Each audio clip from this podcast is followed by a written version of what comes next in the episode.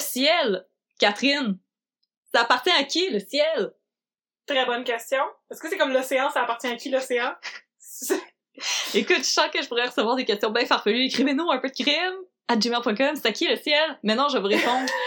le ciel, ça relève du gouvernement fédéral. Quoi? Mais, Oui. mais c'est, mais c'est jamais le même ciel. Non, l'espace au-dessus du Québec qui constitue le ciel. Ouais, mais ça bouge tout le temps, on tourne! Non, mais le ciel! Qu'est-ce qui se passe dans le ciel au-dessus de notre territoire? Je pense que mon cerveau va exploser. D'accord, le ciel au-dessus du Canada appartient au Canada.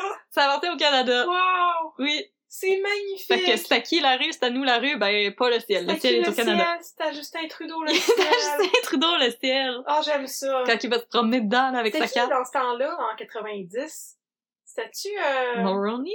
Ah, il était beau, lui. Oh, Jean Chrétien! Il était pas beau, lui. Il était pas beau, lui. C'était peut-être déjà Jean Chrétien. Ah! C'était au Canada ou au C'est peut-être Québec? Moroni. Non, c'était au Canada. Les gens vont juste faire Je- je- comme on s'en crisse, la politique canadienne! Parle-nous des extraterrestres!